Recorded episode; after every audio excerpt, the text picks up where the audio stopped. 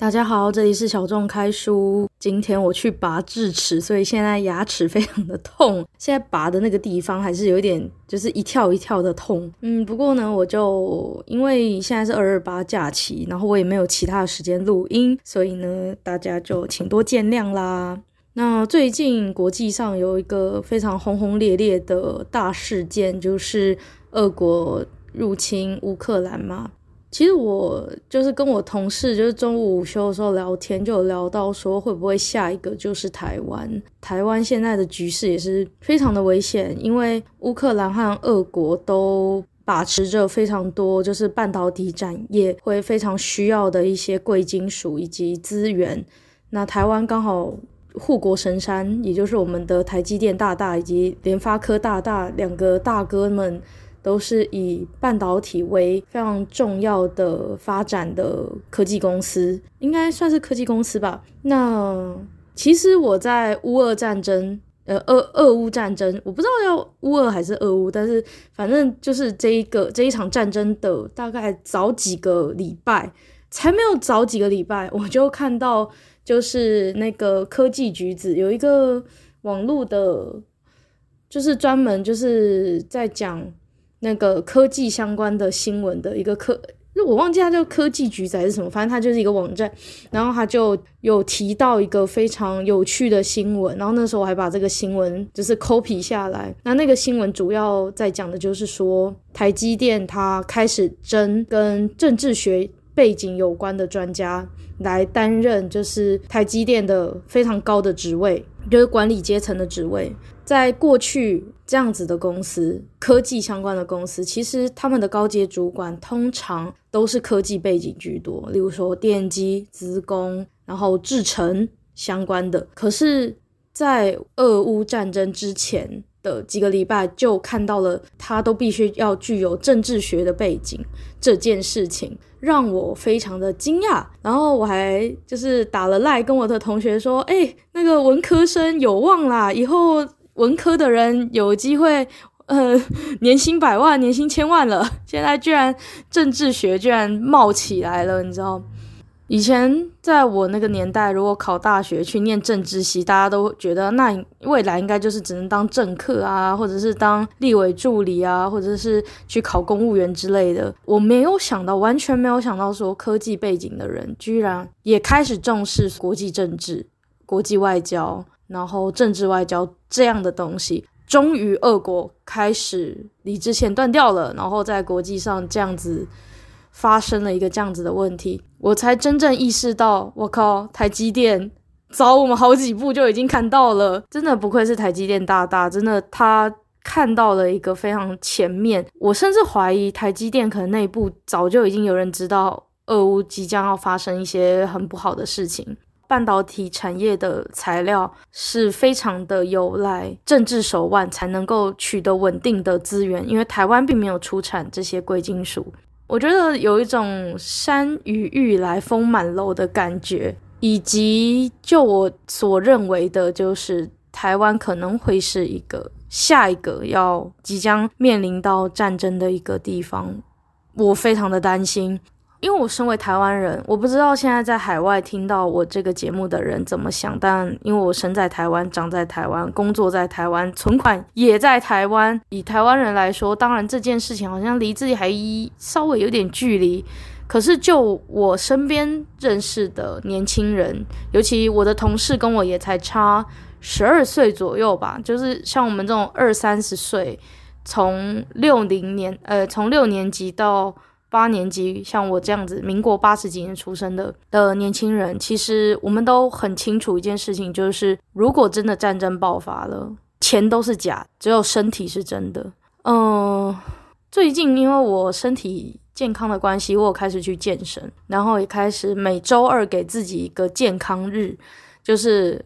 我管他什么论文，我管他什么 podcast，我管他什么工作，反正我礼拜二的晚上固定就是要有三个小时的时间，就是在运动。然后我不知道为什么我有这样的感应，就是我必须做这件事情。但是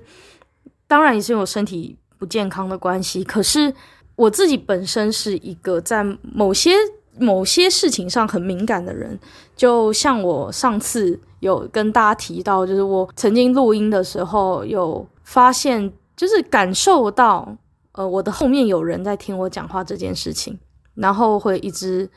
起鸡皮疙瘩，然后打嗝，然后感觉很不舒服，然后我不敢回头看，等等的这样的感觉。然后我那个时候开始决定要运动这件事情，我那个时候还没什么特别的感受，就只是有一个直觉，觉得好，我今天要来运动了，我不能再放任自己继续胖下去。然后我的健身教练有一天突然跟我讲一句话，他莫名其妙的跟我讲这一句话：如果有一天钱不再是最重要的事情的时候，你会怎么办？我那时候不知道对这句话特别有感应。我觉得所有的人会跟我讲的很多讯息，可能都是某种要帮助我的一种讯息。然后我对于这样的讯息特别的敏感。我那时候就隐约的就听到这句话的时候，我不知道为什么就震荡了一下。后来那个健身教练就又讲了一句话，我也是印象非常深刻。他就是说，如果有一天钱已经不再重要的时候，也许就是也许我们。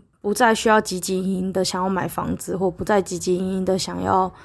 嗯，存很多的钱，然后为未来规划。也许有一天，真正重要的是把我们的生命顾好这件事情。然后我那个时候就是心里震荡了一下，我不知道，我心里面就有一个感应。然后我我我只是突然之间在某种程度上被他说服了，就是说，OK。等到未来的某一天，也许真的钱不是那么重要。但我有跟那个教练说，人类是一个无法那么快去变成另一个习惯的动物，所以一定会有某一样东西代替钱的存在。就是也许可能黄金，或也许物品，也许也许某一个其他东西会代替金钱的存在。就是我跟这个健身教练讲完之后没多久，俄乌战争就发生了。然后我不知道哎、我有点担心台湾变成一个很关键性的战争的一个核心点，因为我们下面就东南亚国家，然后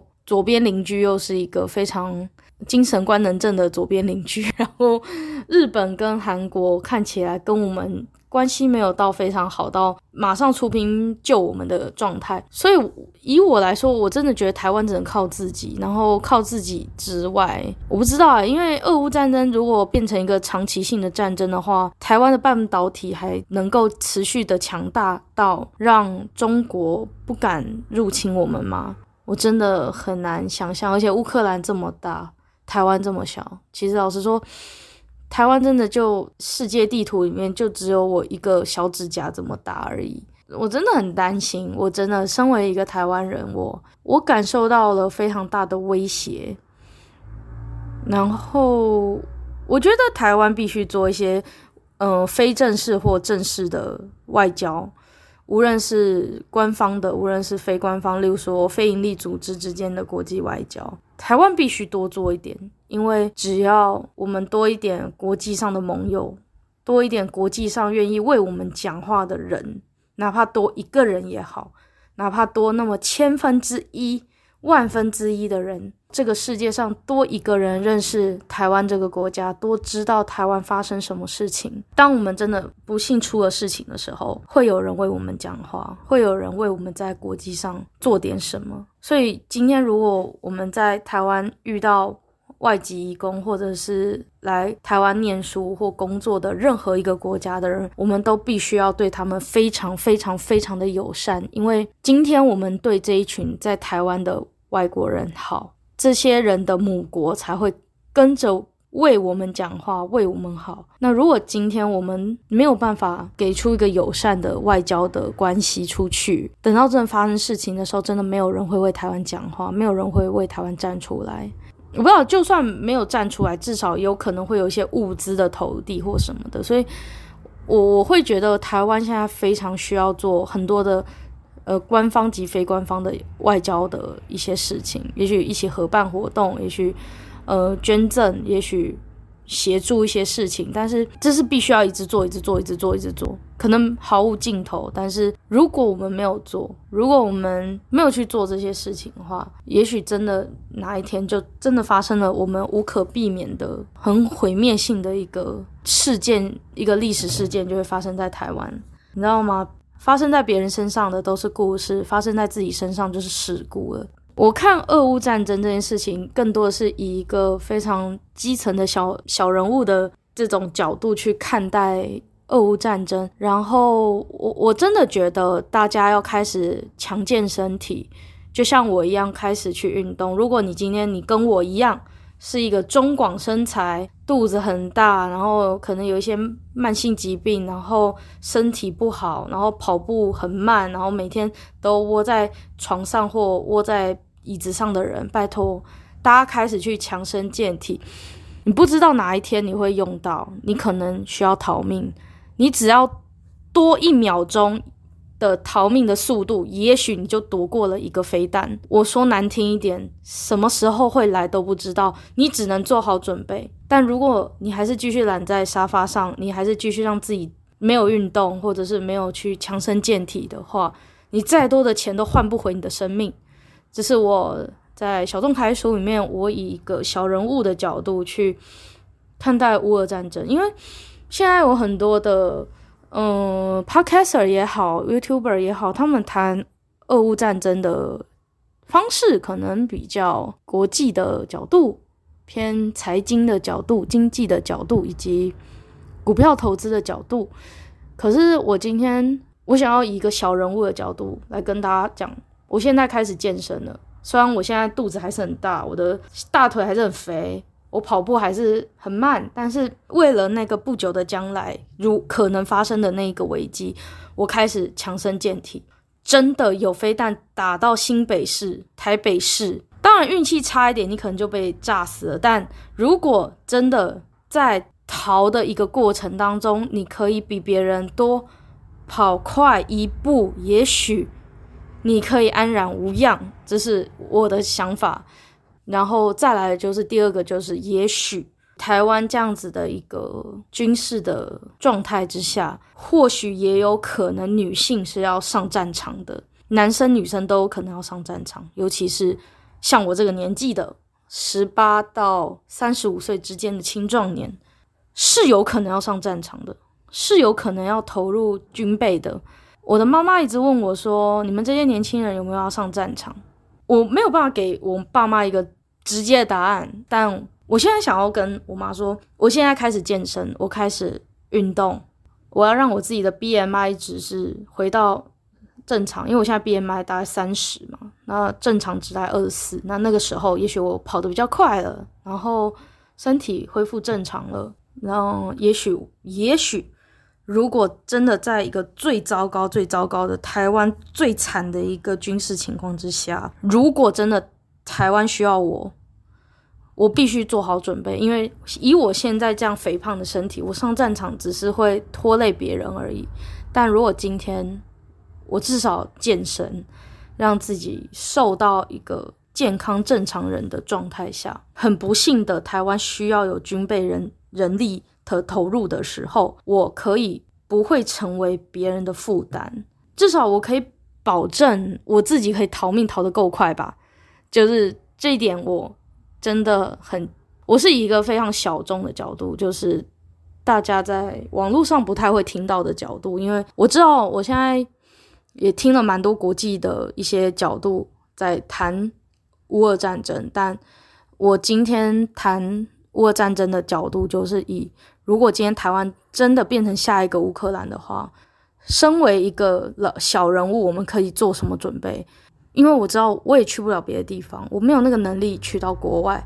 然后我也可能很不想去到国外。我真的很难回答我妈妈的那一句话，因为我妈就真的，她就讲了一句话，她说：“你们这些年轻人在那边支持台独啊，你最后如果真的台湾出了什么事情，最后都是逃出去。”也许我贪生怕死，我真的就会逃出去。但但此时此刻的现在的我，我我我自己反思是，就算要逃，你如果是个胖子，你一定跑不快嘛，你一定马上就是第一个被宰的嘛。那至少健康一点。太瘦的人、太瘦弱的人，肌肉不够发达，也跑不快嘛。那太胖的人，因为体重太重，也跑不快嘛。如果我开始做健身训练，跑步的速度增加，如果真的不幸台湾需要我的时候，我至少不会成为累赘，好不好？就这样而已。我只能够，我最最多最多只能期待我自己不会成为累赘。那如果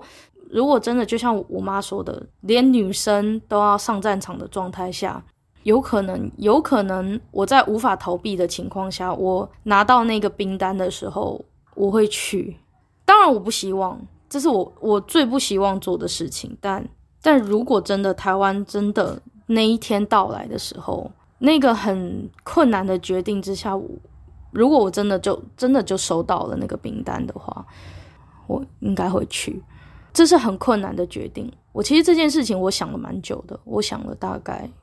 有差不多一年了吧。因为我上一次我妈问我这个问题已经是二零二一年底了，所以这是我以一个小人物的角度去探讨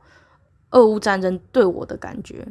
我感受到一些有一点讨厌的感觉，就是真的，我是一个贪生怕死的人，我超怕，我连拔个智齿我都会觉得痛了。像我这种连拔智齿都会觉得痛的人，我真的能上战场吗？我也是给自己很多很多的 question mark。但，嗯，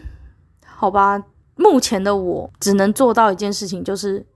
把自己的身体练强壮一点。所以我也呼吁大家，如果在麦克风对面的你，无论你是想要逃跑，还是想要留下来继续保卫国家，这两个选择都好。你要逃得快一点嘛，那你至少你要把你自己的肌肉养养得壮一点，你才跑得快啊，对不对？然后让自己肚子小一点、轻一点嘛。如果你真的不幸遇到事情了，你至少比谁都快嘛，对不对？你要逃跑，你也是要有一双逃得走的腿嘛。嗯，如果麦克风对面的你跟我一样是一个 BMI 值超过健康正常值的伙伴。请你现在立刻马上开始健身，尤其如果你是个台湾人，现在也在台湾的话，拜托，请你们开始做健身的动作。好了，那我们今天要进入到我们今天要介绍的书。哎，我刚刚真的是聊了太久了，真的是，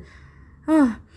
那我现在今天要来介绍的这本书是我朋友借给我的书，是台湾角川出版社出版的轻小说《两手》。两手就是数字的那个一个两个的两，然后手是守护的守。作者是久远，久远就是年代很久远那个久远。作者久远，她是一个很年轻的台湾台湾作家，她是一个女生哦。那他在二零一零年曾经以《鹰龙藏》这本书获得角川轻小说暨插画大赏的小说的金赏。那一段时间，角川有连续好几年办轻小说以及插画的比赛在台湾。可是，嗯、后来好像因为出版，就是好像出版开始式微，然后角川也开始变得，就是好像没有那么多钱投入在呃出版这一块，所以。后来好像我记得角川轻小说奖好像后来有停诶、我印象中是有停。当时久远以《鹰笼藏》获奖的时候，他还只是一个大学生。可是呢，这本书却因为写的真的，我我真的觉得写的蛮好的。他后来有被翻译成日文版，而且还出了有声音频。然后当然他的日文版也是透过那个角川去做出版的，因为角川其实就是台湾和日本。轻小说及漫画领域里面真的非常重要的出版社，他在台北火车站那边还有一个轻小说及漫画补习班，就是相当于画漫画、写轻小说以及做游戏的一个，算是短期补习班啦。啊，你你对什么有兴趣，你就去参加那个课程。最近角川的那个补习班还出了声优课程。其实角川还蛮厉害的，他好像听说他们在新加坡和泰国好像也都有像类似台湾的短期补习班这样子的学校在当地，所以也就是说，其实日本在这种软实力方面，尤其动漫领域方面的影响力，其实是全世界有目共睹的。不过有人会跟我说：“诶，轻小说算小众吗？”其实我在介绍漫画的时候。我的好朋友他就跟我讲说：“诶，你觉得漫画和轻小说算小众吗？”那我给他的回答其实是大众和小众其实被比较出来的。就好比说，傀儡马戏团也曾经很红过，可是傀儡马戏团在某些就是只知道火影的人的心目中，其实是没有那么多人知道的。而且就算是当年度真的红到半边天的，例如说什么尼罗河女儿之类的，或者是宝马王子，当十几二十年之后被众人所遗忘这样子的状态出现的时候，就算当年真的超级红，宝马王子，我妈的童年。但他还是依然是小众的啊。如果现在你随便问一个小学生，他会说他宝马王子是什么？他可能比较知道 Love Life 吧，Love Life 或鬼灭之刃之类的。但是 Love Life 和鬼灭之刃在二十年、三十年之后会不会成为小众？所以我的小众的定义和大众是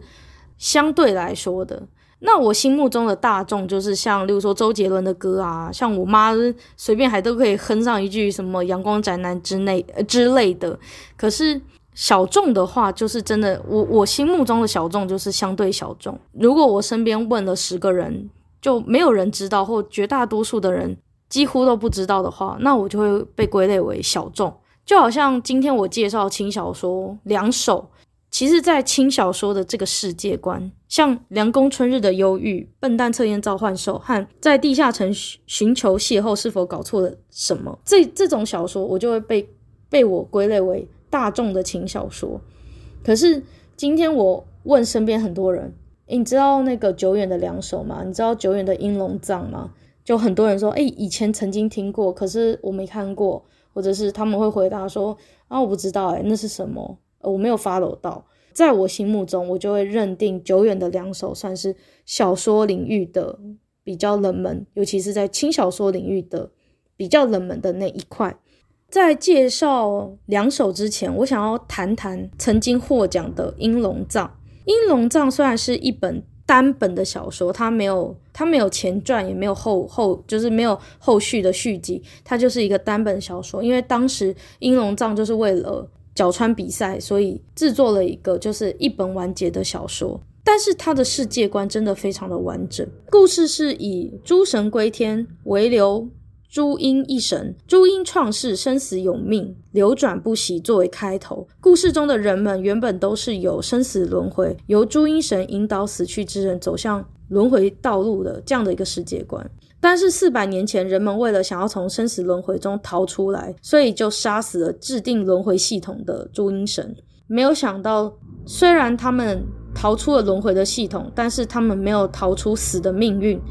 于是，这些死后无所归依的幽魂，反而成为生者的噩梦。那朱阴神在被杀死之前，就下了就是类似像诅咒之类的，就是预言自己。可以回归，然后就是反正就下了一些诅咒之类的。反正他的故事中谈到，就是人为了害怕死亡，所以他们同等的就去畏惧了象征死亡轮回的朱阴神。所以朱阴神的再现就是他们最恐惧发生的事情。所以所有人为了要阻止朱阴神复活，然后所有人都陷入的陷陷入了痛苦，然后每一个人都在为自己的求生存。就是展露了部分的丑陋面。我我自己觉得他的角色设计非常的纤细。他的主角种幽冥，他是体制中很痛苦又挣扎，而且性格懦弱纤细，但是他却是在最后故事最后做出很勇敢的决定的人。然后他也是其中一个。五个异人之中的其中一个异人，是不是那个什么周杰伦那个异人？异人是正义的义，然后人类的人，那个是他们故事当中的一个很重要的一个职位。然后这个职位就是为了要让朱英神不会复活的一个很重要的，像是被牺牲的工作者，有点像乩童还是什么之类，就是一个神职人员一样的东西。他们要保护一个叫高露的东西，反正就是这个异人，正义的义，人类的人的这个异人，他们为了守护高露，避免轮回再现，避免死亡再现，牺牲了非常多的生命，然后每一天都要面对非常多的杀戮。可是《英龙藏》里面有一句台词，我觉得我真的觉得蛮浪漫的，叫做“不断转身，见到不同的人，也可以与上一世想见的人再会”。这句话其实就体现了作者其实是比较比较支持轮回转世的这一块，就是对他来说，死亡并不是那么恐并不是我们应该要逃避的。我们应该要欣然的面对死亡，然后期待彼此的缘分再相逢。我觉得其实有一点道教的感觉，我我不知道，我我对道教好像了解也不够多，但是我觉得有一种道教生死轮回的那一种价值体系。我觉得作者对于死亡的态度，其实感觉是比较勇于直面死亡这件事情。我们就是很平和的面对死亡的到来，然后珍惜每一次的缘分。当我们身边有人死亡的时候，我们必须带着这份思念好好活着，这样的感觉。当我们带着这一份思念，也也跟着一起死亡的时候，命运带着我们走向死亡以及转世的时候，我们可以带着某种期待，就是我们总有一天会再见到那个想要再次见到的人。我们跟这个想要再次见到的人，也许会在未来以不同的形式、不同的缘分重新再被串联。我觉得有点道家，还是那种我不知道诶，我我我对道教好像不是非常的了解，但是呃，我我觉得是蛮崇尚不强求这件事情。就我们常常一直在讲人定胜天，人定胜天，然后一直因为我们的医疗一直都非常的发达嘛，尤其台湾就是一直不断的提升医疗的水准，可是有非常多的癌症病患或者是诶已经非常高龄，可能八九十岁的人，可是我们为了要留住他，我们为了可能遗产也好，为了舍不得也好，为了某种孝顺也好，然后死守着他的生命不放，要让他的心跳。跳到不能再跳为止，强求那样子的恐惧死亡，其实没有任何人能够从硬是把这个人留下来这样子的事情中获得好处。所以我觉得，也许作者是很支持安宁病房那样的人吧？就我不知道，就是我从《阴龙藏》这本书里面看得到，他对于生死的观念是比较希望大家对于死亡要放手。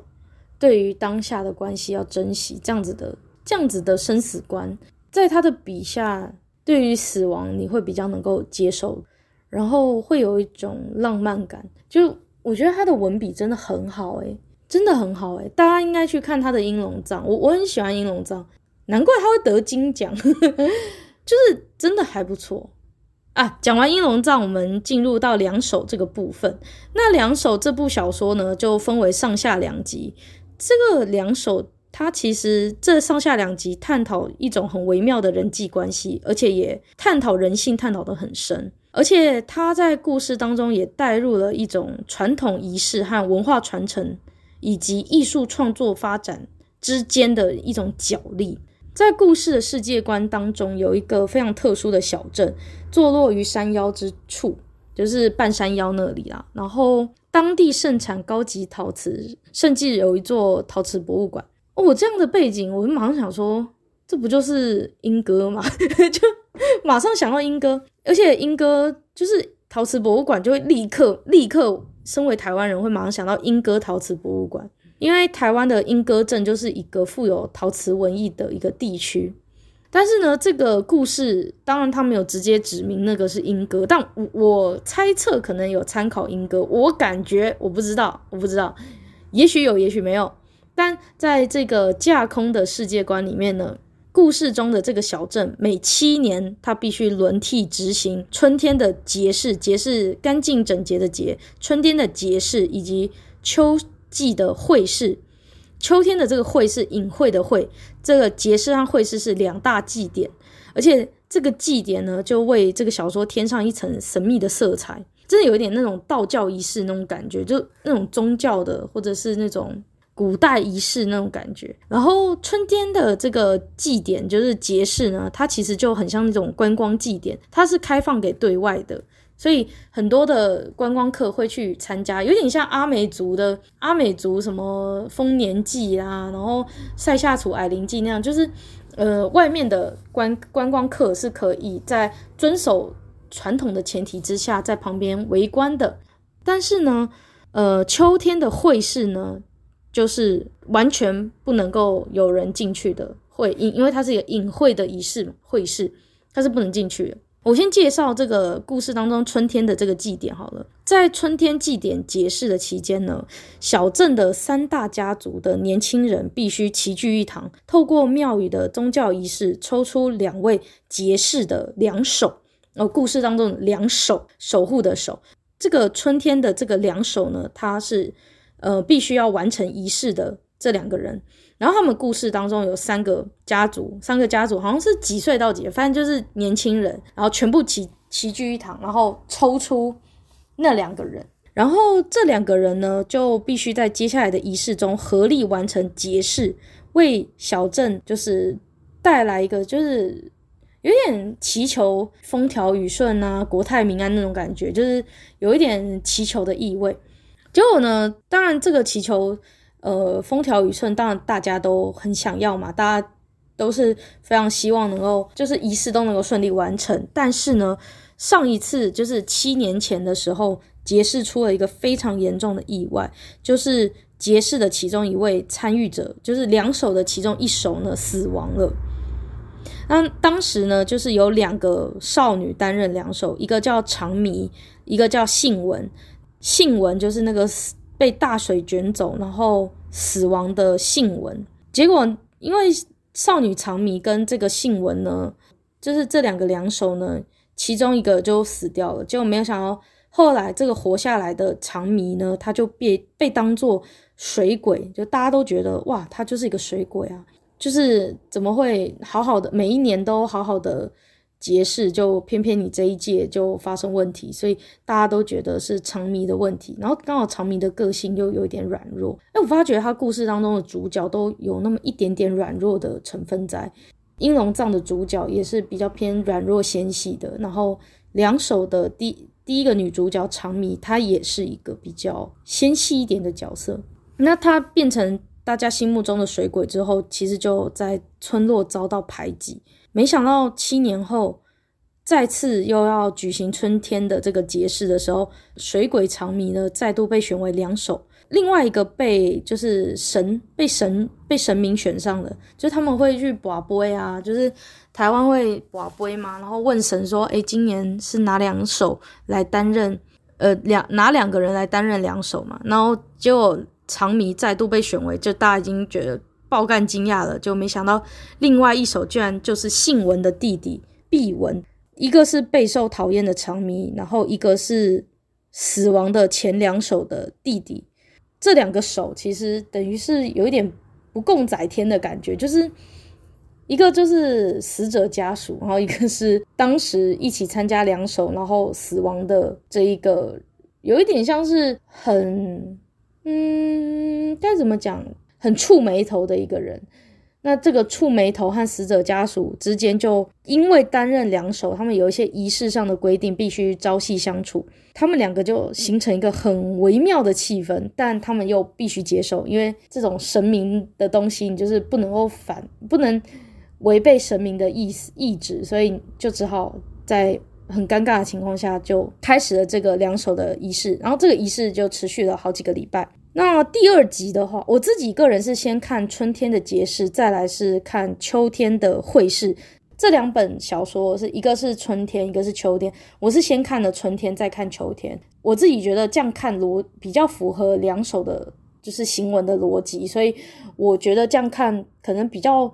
可以知道故事的脉络。就如果大家听完这个故事的简介觉得有趣，可以自己去看。那接下来我就介绍秋天的会试的这个故事，大概简介一下。那秋天的会试就是像我刚刚说，它是一个隐晦的，而且即使是就是故事当中不是说有有三大家族必须要挑出年轻的人出来参加吗？可是这个会试呢，即使是这三大家族的人。也不是每一个人都知道会试的这个内容。然后故事一开始就有一个完全跟这个家族无关的一个高中校刊社女高中生，她就卢小小硬要进到祭典里面。然后这个卢小小呢，就为整个故事带来一个不可思议的意外。就以前这个是不对外开放的嘛，然后没想到这个卢小小呢就硬要进来，然后真的就发生了很多很莫名其妙的事情。然后我自己就像我刚刚就讲，就我建议大家可以先看节势，再看会势，就是从从春天那个对外开放的开看，然后再看秋天的会势。我自己觉得比较符合就是故事的行文走向。不过作者好像自己是说，好像大家怎么看他都 OK，但是也没有特别说两个故事之间的连接。但是我自己个人觉得，嗯，看先看春天再看秋天比较顺，所以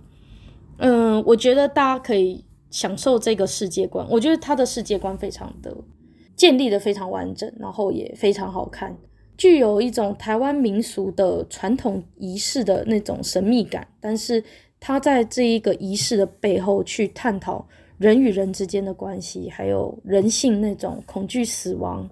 然后恐惧很多事情的那种人性的真实面，非常强烈推荐大家来看这部小说。虽然它只有两集，不过我想现代人大概也没有时间看个什么七八本之类的，所以我觉得两集搞不好反而。就是因为压力不大，所以反而可以看完也说不定啊。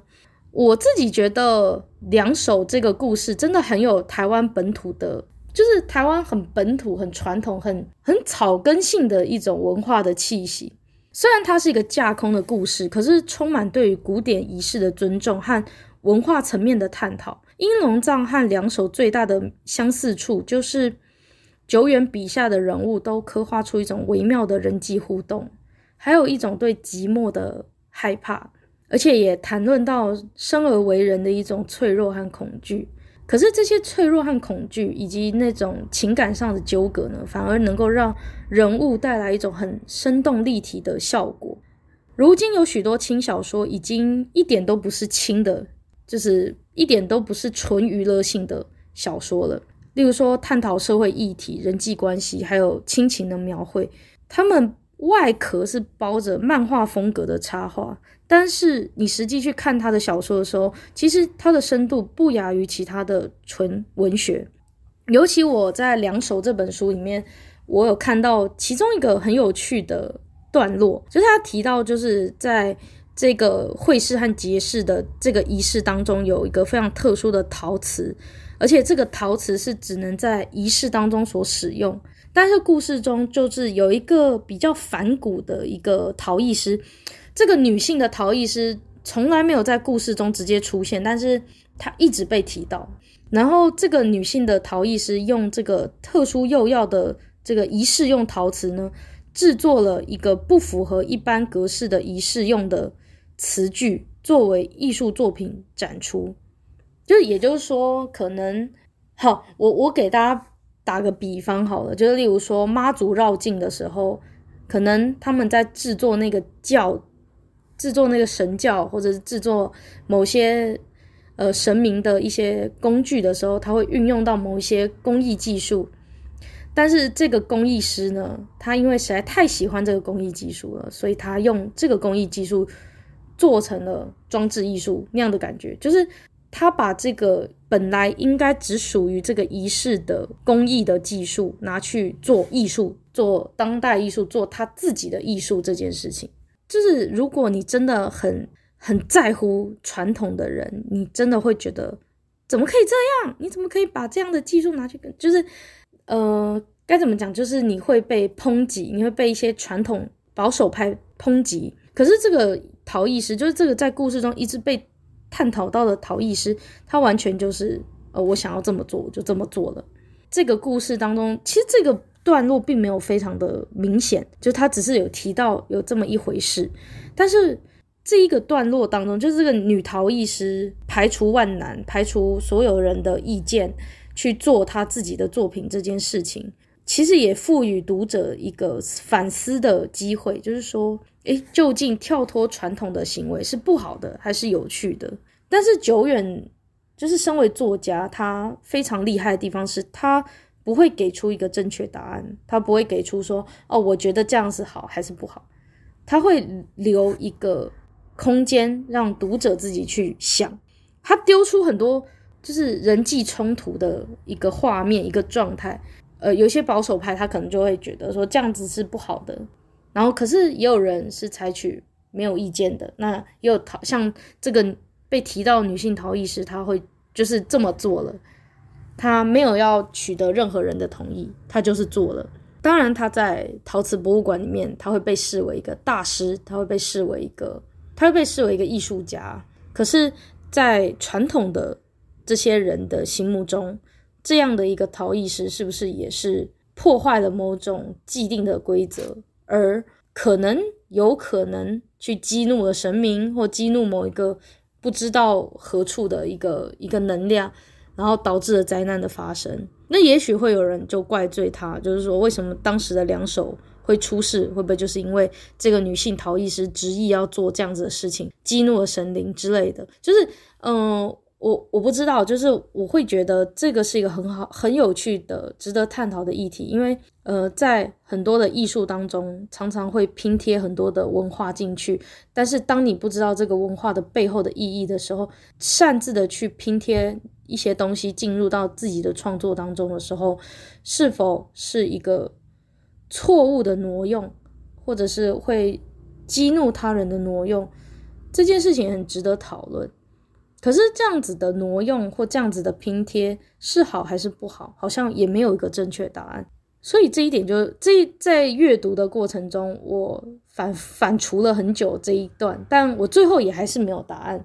我觉得大家可以自己去看，然后自己去想。其实我个人觉得啊，就是因为轻小说它的封面就是一个比较轻松的漫画嘛，其实会降低不喜欢阅读的年轻人有机会因为漫画的这个包装吧，就是让它看起来比较轻松而选择阅读。就是如果你的封面就是很明显是纯文学或很明显是某种教科书的话，其实很多年轻人是没有意思、没有没有意愿去看的。但是因为它包了一个轻小说的外皮，所以有一些议题可以透过轻小说的包装，变成一个比较具有娱乐性或比较软性的方式去谈一些比较深的课题。像除了两首之外，我很推荐一部小说，也是轻小说，是日本作家。诶，应该是桐本龙彦吧？我不知道桐是桐本龙彦吗？因为三点水一个童话的童那一个字，我怕我念错，但是应该是桐本龙彦吧？他有一个小说叫做《欢迎来到 NHK》。这本小说呢，这本小说它的就是你乍看它的标题是很轻快的，很好像好像是一个很轻松、很有趣、很很很娱乐性的一个标题，可是。当我看完《欢迎来到 NHK》之后，我才发现他探讨了在日本和台湾都相当严重的家里蹲的议题，而且这本小说好像是两千零几年的作品，也就是说已经将近要二十年前了，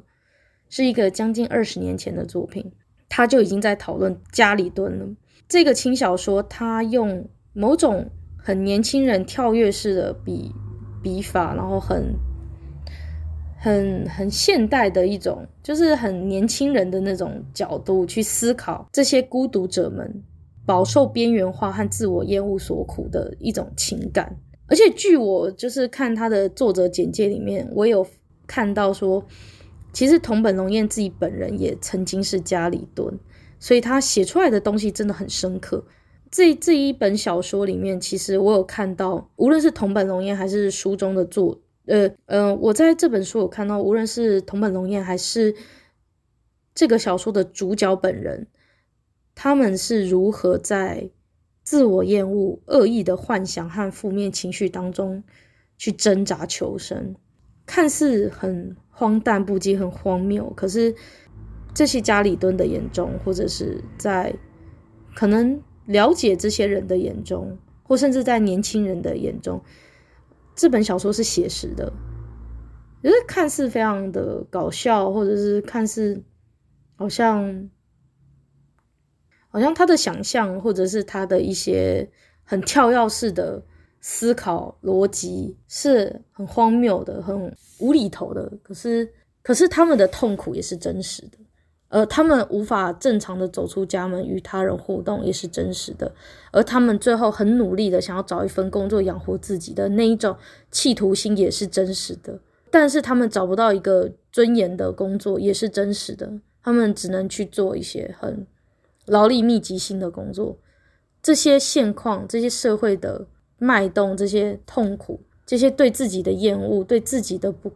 不愉快，都是真实的。而这个将近要二十年前的作品，就用一种看似很轻小说的方式去探讨一个一点都不轻的议题。不过这本这本小说，如现在好像好像。读册还有就是塔册塔册两手跟 NHK 这这两本应该都哎、这两部应该都还有，但是嗯、就我所知两手好像已经绝版了。就我所知，欢迎来到 NHK，现在塔册上面应该还有很多二手书可以去找找看。无论是透过购买新书或二手书，或者是到图书馆或租书店去租，其实我很希望大家可以去支持台湾优秀的。轻小说创作者，像我觉得户玄啊、星子啊、阿苦，我不知道阿苦，阿苦就是那个《阴雨玉暗部录》的插画家，我很喜欢他的作品。他有一个漫画叫《北城百画帖》，我超级希望《北城百画帖》被拍成一个什么微电影之类的，因为那一本不是小说，是他的漫画，他是以日治时期的台北为一个时代背景所画的漫画。然后我最近还看了一个，也是以日治时代为背景的漫画，叫呃采集人的野帐，超级可爱，大家一定要去看。但它不是阿苦的作品，但它同样也是日治时期的呃为背景的漫画，采集人的野帐，它是以那个植物园，就是现在台北的那个植物园，它的前身好像是当时日治时期研究植物生物学的一个。类似像研究所吧，呃，研究事务所之类的，然后是是公部门，然后有很多的专业的一些采集人，很专业的学植物学家，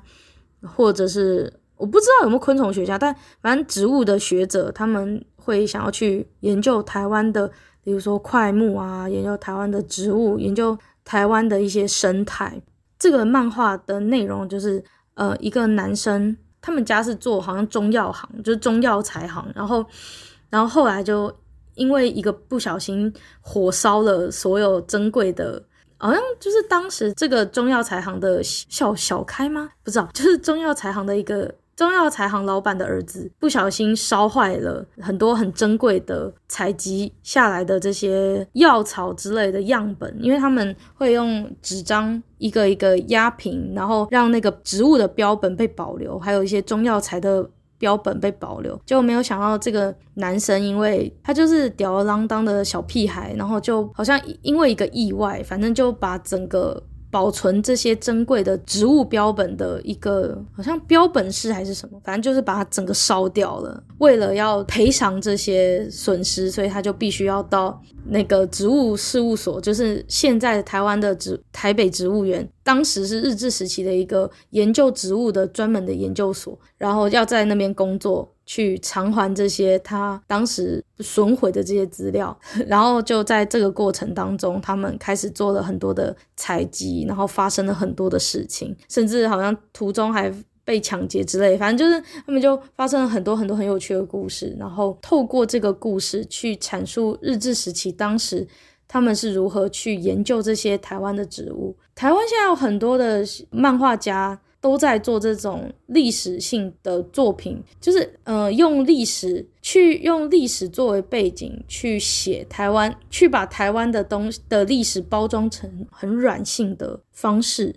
历史如果没有被处理过，它就是硬邦邦的年代，硬邦邦的知识，硬邦邦的。然后你就要去背这些人名，背这些时代。可是当这些用漫画家的这些笔下的图案、笔下的人物去表现的时候，这些历史就会变成活生生的上演在你面前的一像电影或像漫画这样子很有趣的、很有趣的作品。所以你就不会觉得你自己被逼着要认识历史，你会变成是你自愿去了解他们。所以我我觉得这些漫画家真的很伟大诶，就是这些出版社、这些漫画家冒着作品可能卖不掉的风险，去出版一些对台湾有意义的这些历史记录的东西。因为其实历史如果不被人阅读、不被人记得的话，它充其量就是一个无聊的知识而已。但是今天有一群人愿意用一个艺术创作的形态去再现这些历史。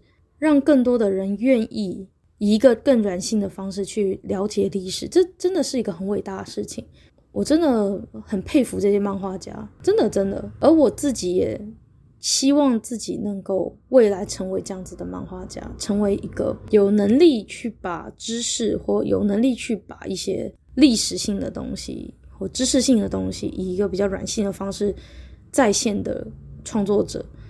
如果我能够成为这样有能力的创作者的话，我会很为自己感到自豪。我现在也非常尊敬这些有能力、这些硬邦邦的的东西，以一个很好的方式去处理过，然后再现出来的团队，无论是出版社、编辑、漫画家、漫画家助手，所有的人去缔造了这些很棒的。历史为背景的台湾漫画，我也很希望大家花钱去支持他们。即使你没办法花钱也没关系，二手书或图书馆，至少你用正版的管道，不要用那种盗版的管道就好了。你只要能够用正版的管道去支持到他们，其实间接来说，你在网络上多介绍他们，制造这些作品的热度。也许未来这些作品真正的被拍成电影，就像《返校》那样被拍成电影，这些漫画家或这些所有的出版社的团队，他们就能够真正的从电影版权当中获利。我很期待《